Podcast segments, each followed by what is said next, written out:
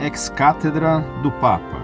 Carta enviada em 7 de novembro de 2003 por um consulente de Brasília, Distrito Federal, religião católica, idade 37 anos, escolaridade superior concluído. Caro professor Fedele, graça e paz em Jesus Cristo, por Maria, Mãe de Deus e Nossa Mãe.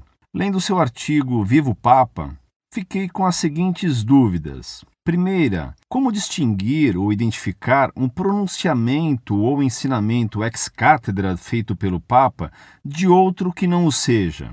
Segunda, uma encíclica ou carta apostólica emitida pelo Papa é um ensinamento ex cátedra? Terceira, o Papa João Paulo II fez algum pronunciamento ou ensinamento ex cátedra? Se sim, por favor, cite alguns. Aproveito a oportunidade para parabenizar pela qualidade do site e da Associação Cultural Monfort no trabalho em defesa da Igreja Una Santa Católica Apostólica Romana contra o modernismo ou neomodernismo defendido por alguns. Quando estiver em Brasília para apresentar alguma palestra, eu ficaria muito honrado em poder assistir sua palestra. Sem mais a declarar no momento, desde já agradeço os esclarecimentos. Um abraço. Uma última coisa, professor. Desculpe a minha insistência neste tópico. Eu reconheço que a Monfort recebe centenas de e-mails e fica difícil responder a todas as cartas.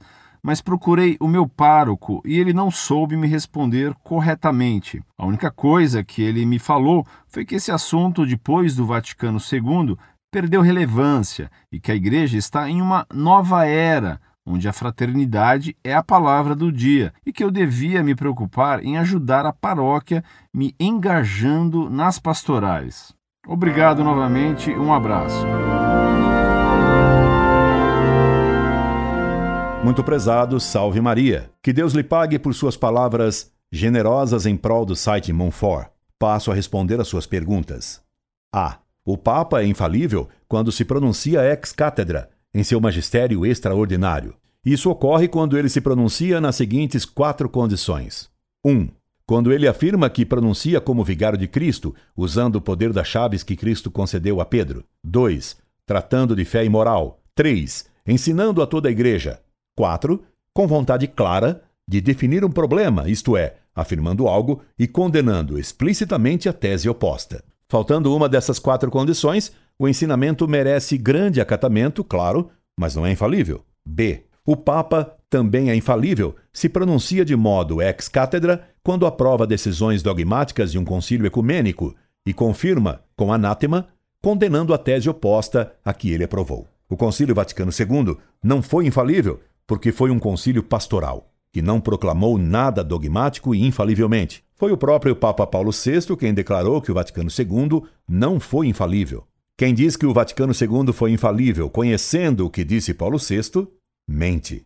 C.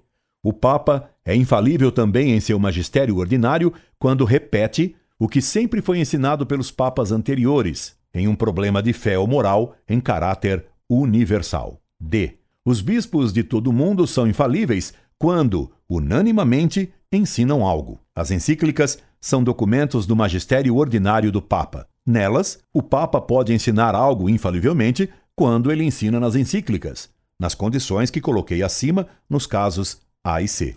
Esperando tê-lo elucidado, me subscrevo. Incorde e aso semper, Orlando Fedeli.